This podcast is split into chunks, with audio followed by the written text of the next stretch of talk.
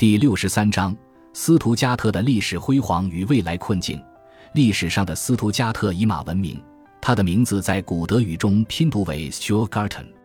其中 Stut 意为饲养马，而 Garten 意为庄园，合起来就是养马的庄园。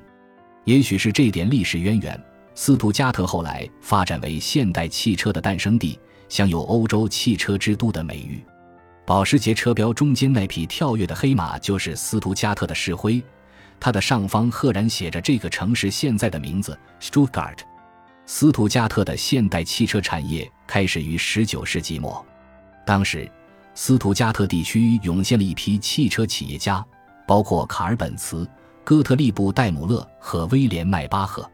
1886年1月。卡尔本茨将其发明的一台装载单缸发动机的三轮车申请了专利，于是这台不用马钎的三轮车被认定为第一辆汽车。但是早在1883年，哥特利布戴姆勒与威廉迈巴赫就合作成功研制出了使用汽油的发动机，两人又在1886年合作发明了全球第一辆四轮汽车，成立了戴姆勒股份公司。这家汽车企业成为斯图加特汽车产业早期的支柱。并从1926年开始以梅赛德斯奔驰品牌生产汽车。二十世纪三十年代到六十年代是斯图加特汽车产业群发展的黄金时代。1933年，希特勒政府重视汽车工业及相关行业发展，斯图加特市区连同其周边的伊姆斯莫、葛平根、路德维希堡以及曼海姆。卡尔斯鲁厄等地区一起构成的斯图加特汽车产业集群初步成型。在第二次世界大战期间，由于纳粹政权迫切要求大量生产汽车，该集群的产能大幅扩张。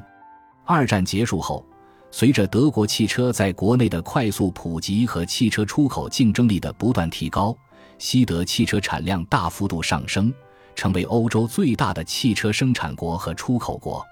二十世纪六十年代至今是斯图加特汽车产业发展的成熟期。作为戴姆勒等多家世界著名汽车企业的总部，斯图加特依靠龙头企业雄厚的资源实力，持续带动该区域汽车产业发展。例如，戴姆勒是全球第一大豪华车、商用车生产商，旗下包括梅赛德斯、奔驰、迈巴赫、Smart、AMG 等高端汽车品牌。戴姆勒在斯图加特地区建立的奔驰生产制造基地辛德芬根。拥有员工超过三万人，每天生产各类轿车超过两千辆，以整车和零部件企业的协同效应，极大地带动周边众多汽车零部件配套企业的发展。目前，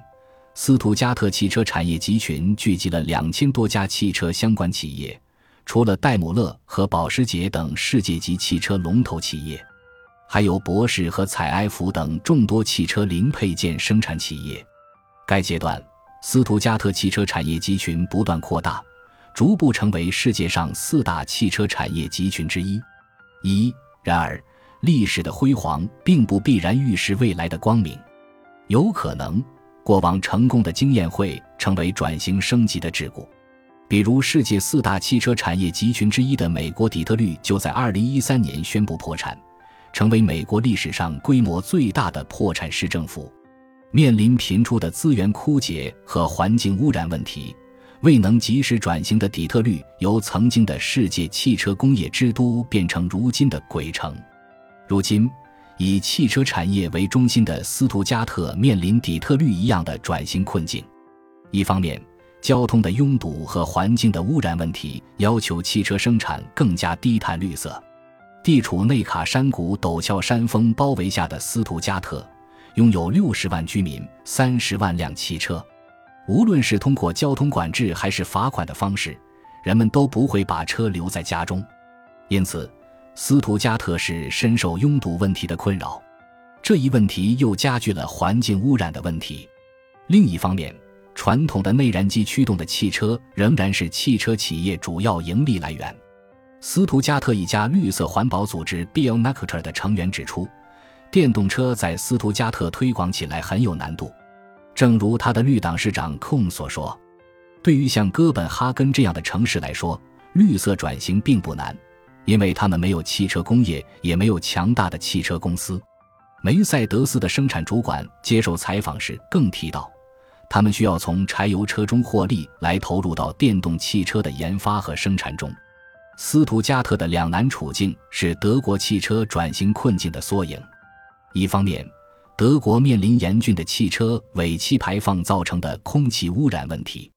二零一五年九月十八日，美国环保署的一则通告指控德国大众奥迪汽车公司触犯美国清洁空气法，在二零零九至二零一五年生产的柴油发动机汽车上使用非法软件来逃避清洁空气标准。其排放的污染物超标四十多倍。根据该法，每辆违规排放的汽车都将被处以最高三点七五万美元的罚款。排放门丑闻使得德国汽车的全球品牌形象大大受损。另一方面，在电动汽车发展方面，德国被一些欧洲国家甩在了后面。挪威仅有五百万人口，拥有十万辆注册电动车；英国有六千七百万人口。拥有三点五万辆注册电动车，但是德国有八千万人口。根据德国联邦机动车管理局 （KBA） 发布的数据，截至二零一六年一月，德国拥有三千万辆汽油车和一千四百五十万辆柴油车注册量，插电混动力车注册量约为十三万辆，纯电动车仅有二点五万辆。曾经赖以自豪的汽车产业该何去何从？如何保持自己汽车制造行业领头羊的地位？德国政府提出了“工业 4.0” 的战略，